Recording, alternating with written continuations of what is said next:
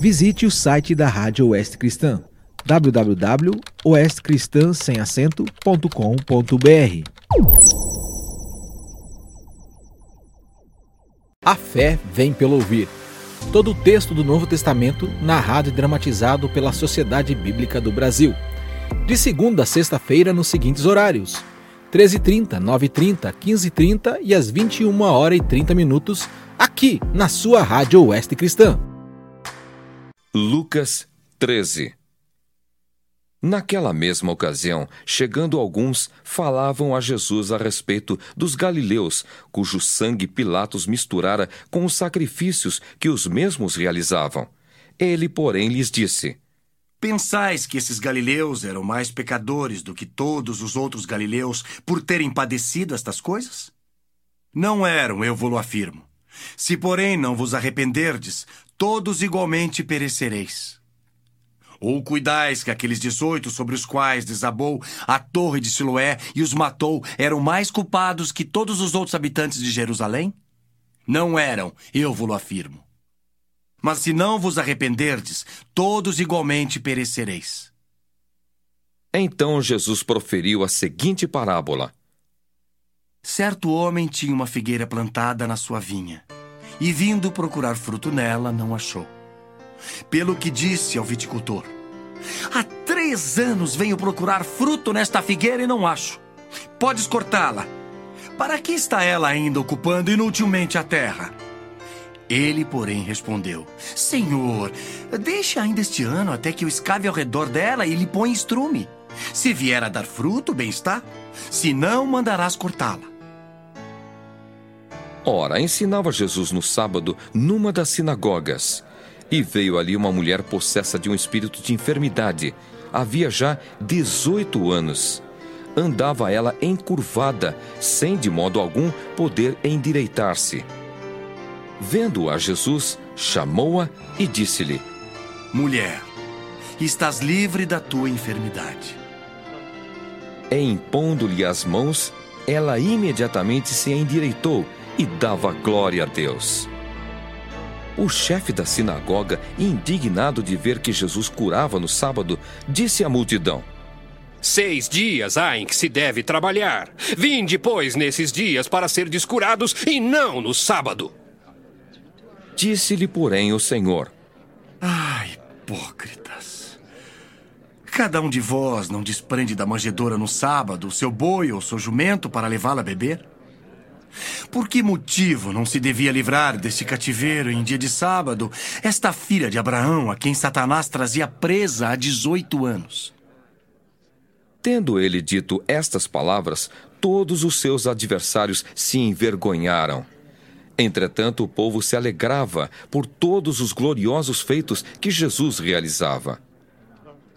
E dizia: Aqui é semelhante o reino de Deus, e aqui o compararei. É semelhante a um grão de mostarda que um homem plantou na sua horta. E cresceu e fez-se árvore, e as aves do céu aninharam-se nos seus ramos. Disse mais: Aqui compararei o reino de Deus. É semelhante ao fermento que uma mulher tomou e escondeu em três medidas de farinha até ficar tudo levedado. Passava Jesus por cidades e aldeias, ensinando e caminhando para Jerusalém. E alguém lhe perguntou: Senhor, são poucos os que são salvos? Respondeu-lhes: Esforçai-vos por entrar pela porta estreita, pois eu vos digo que muitos procurarão entrar e não poderão.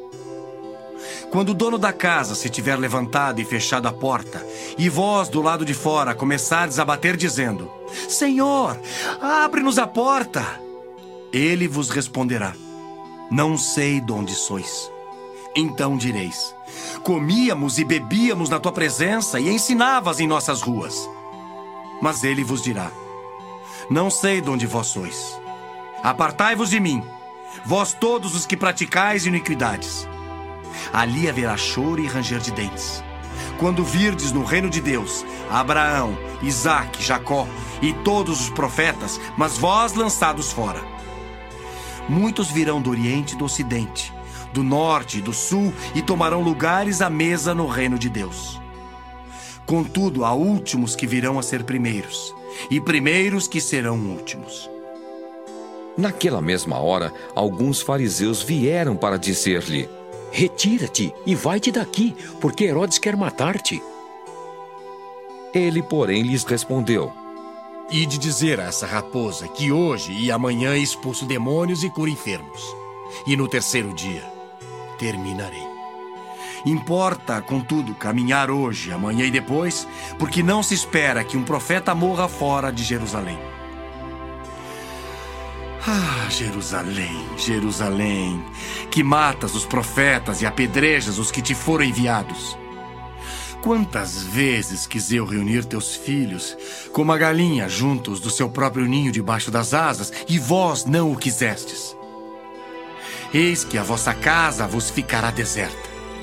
Em verdade vos digo, que não mais me vereis até que venhais a dizer: Bendito que vem em nome do Senhor. Lucas 14 Aconteceu que, ao entrar ele num sábado na casa de um dos principais fariseus para comer pão, eis que o estavam observando. Ora, diante dele se achava um homem hidrópico. Então Jesus, dirigindo-se aos intérpretes da lei e aos fariseus, perguntou-lhes: É ou não é lícito curar no sábado? Eles, porém, nada disseram. E tomando-o, o curou e o despediu. A seguir, lhes perguntou: Qual de vós, se o filho ou o boi cair num poço, não o tirará logo, mesmo em dia de sábado? A isto nada puderam responder. Reparando como os convidados escolhiam os primeiros lugares, propôs-lhes uma parábola.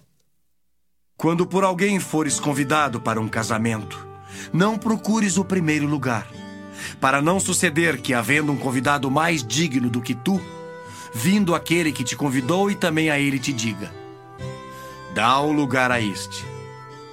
Então irás, envergonhado, ocupar o último lugar. Pelo contrário, quando fores convidado, vai tomar o último lugar, para que quando vier o que te convidou te diga: Amigo, senta-te mais para cima. Ser-te-á isto uma honra diante de todos os mais convivas. Pois todo o que se exalta será humilhado, e o que se humilha será exaltado. Disse também ao que o havia convidado: Quando deres um jantar ou uma ceia, não convides os teus amigos, nem teus irmãos, nem teus parentes, nem vizinhos ricos. Para não suceder que eles, por sua vez, te convidem e sejas recompensado. Antes, ao dares um banquete, convida os pobres, os aleijados, os coxos e os cegos. E serás bem-aventurado pelo fato de não terem eles com que recompensar-te. A tua recompensa, porém, tu a receberás na ressurreição dos justos. Ora, ouvindo tais palavras, um dos que estavam com ele à mesa disse-lhe: Bem-aventurado aquele que comer pão no reino de Deus. Ele, porém, respondeu: Certo homem deu uma grande ceia e convidou muitos. À hora da ceia, enviou seu servo para avisar aos convidados: Vinde, porque tudo já está preparado. Não obstante, todos a uma começaram a escusar-se. Disse o primeiro: é, Comprei um campo e preciso ir vê-lo. Rogo-te que me tenhas por escusado. Outro disse: é, Comprei cinco juntas de bois e, e vou experimentá-las. Rogo-te que me tenhas por escusado. E outro disse: é, Casei-me e por isso não posso ir. Voltando o servo, tudo contou ao seu senhor. Então, irado, o dono da casa disse ao seu servo: Sai depressa para as ruas e becos da cidade e traze para aqui os pobres, os aleijados, os cegos e os coxos. Depois lhe disse o servo: Senhor, feito está como mandaste, e ainda há lugar. Respondeu-lhe o Senhor: Sai pelos caminhos e atalhos e obriga todos a entrar, para que fique cheia a minha casa. Porque vos declaro que nenhum daqueles homens que foram convidados provará a minha ceia. Grandes multidões o acompanhavam, e ele, voltando-se, lhes disse: Se alguém vem a mim e não aborrece a seu pai e mãe, e mulher e filhos, e irmãos e irmãs, e ainda a sua própria vida não pode ser meu discípulo. E qualquer que não tomar a sua cruz e vier após mim não pode ser meu discípulo. Pois qual de vós, pretendendo construir uma torre, não se assenta primeiro para calcular a despesa e verificar se tem os meios para concluir? Para não suceder que, tendo lançado os alicerces e não a podendo acabar, todos os que a virem zombem dele, dizendo: Este homem começou a construir e não pôde acabar. Ou qual é o rei que, indo para combater outro rei, não se assenta primeiro para calcular se com dez mil homens poderá enfrentar o que vem contra ele com vinte mil? Caso contrário, estando outro ainda longe, envia-lhe uma embaixada pedindo condições de paz. Assim, pois, todo aquele que dentre vós não renuncia a tudo quanto tem não pode ser meu discípulo. O sal é certamente bom. Caso, porém, se torne insípido, como restaurar-lhe o sabor? Nem presta para a terra, nem mesmo para o monturo. Lançam-no fora. Quem tem ouvidos para ouvir, ouça. Lucas 15 Aproximavam-se de Jesus todos os publicanos e pecadores para o ouvir, e murmuravam os fariseus e os escribas, dizendo: Este recebe pecadores e come com eles. Então lhes propôs Jesus esta parábola. Qual dentre vós é o homem que, possuindo cem ovelhas e perdendo uma delas, não deixa no deserto as noventa e nove e vai em busca da que se perdeu até encontrá-la? Achando-a, põe-na sobre os ombros, cheio de júbilo. E indo para casa, reúne os amigos e vizinhos, dizendo-lhes: Alegrai-vos comigo, porque já achei a minha ovelha perdida. Digo-vos que, assim haverá maior júbilo no céu por um pecador que se arrepende do que por noventa e nove justos que não necessitam de arrependimento. Ou qual é a mulher que, tendo dez dracmas, se perder uma, não acende a candeia, varre a casa e a procura diligentemente até encontrá-la? E, tendo achado, reúne as amigas e vizinhas, dizendo: Alegrai-vos comigo, porque achei a dracma que eu tinha perdido. Eu vos afirmo que, de igual modo, há júbilo diante dos anjos de Deus por um pecador que se arrepende. Continuou. Certo homem tinha dois filhos. O mais moço deles disse ao pai: Pai, eh, dá-me a parte dos bens que me cabe. E ele lhes repartiu os haveres. Passados não muitos dias, o filho mais moço, ajuntando tudo o que era seu, partiu para uma terra distante e lá dissipou todos os seus bens, vivendo dissolutamente. Depois de ter consumido tudo, sobreveio àquele país uma grande fome, e ele começou a passar necessidade. Então ele foi e se agregou a um dos cidadãos daquela terra, e este o mandou para os seus campos a guardar porcos. Ali desejava ele fartar-se das alfarrobas que os porcos comiam, mas ninguém lhe dava nada.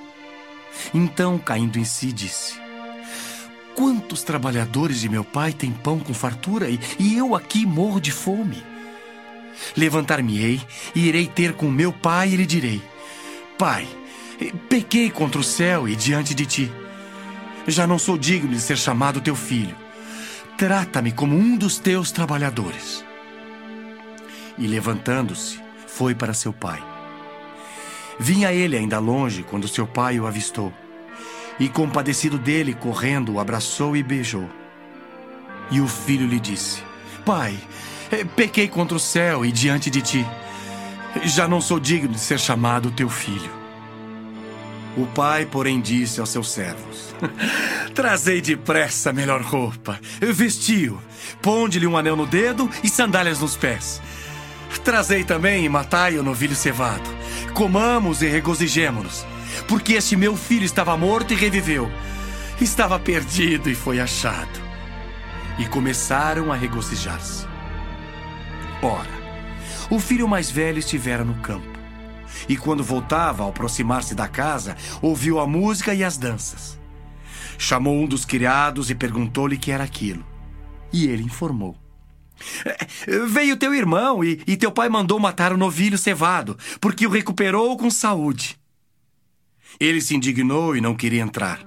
Saindo, porém, o pai procurava conciliá-lo. Mas ele respondeu a seu pai: Há tantos anos que te sirvo, eh, sem jamais transgredir uma ordem tua, e nunca me deste um cabrito sequer para alegrar-me com os meus amigos. Vindo, porém, esse teu filho que desperdiçou os teus bens com meretrizes, tu mandaste matar para ele o novilho cevado. Então lhe respondeu o pai: Meu filho, tu sempre estás comigo, tudo que é meu é teu. Entretanto, era preciso que nos regozijássemos e nos alegrássemos, porque esse teu irmão estava morto e reviveu, estava perdido e foi achado. A fé vem pelo ouvir todo o texto do Novo Testamento narrado e dramatizado pela Sociedade Bíblica do Brasil. De segunda a sexta-feira nos seguintes horários: 13h30, 9h30, 15h30 e às 21 horas e 30 minutos, aqui na sua Rádio Oeste Cristã. Visite o site da Rádio Oeste Cristã www.oestcristã.com.br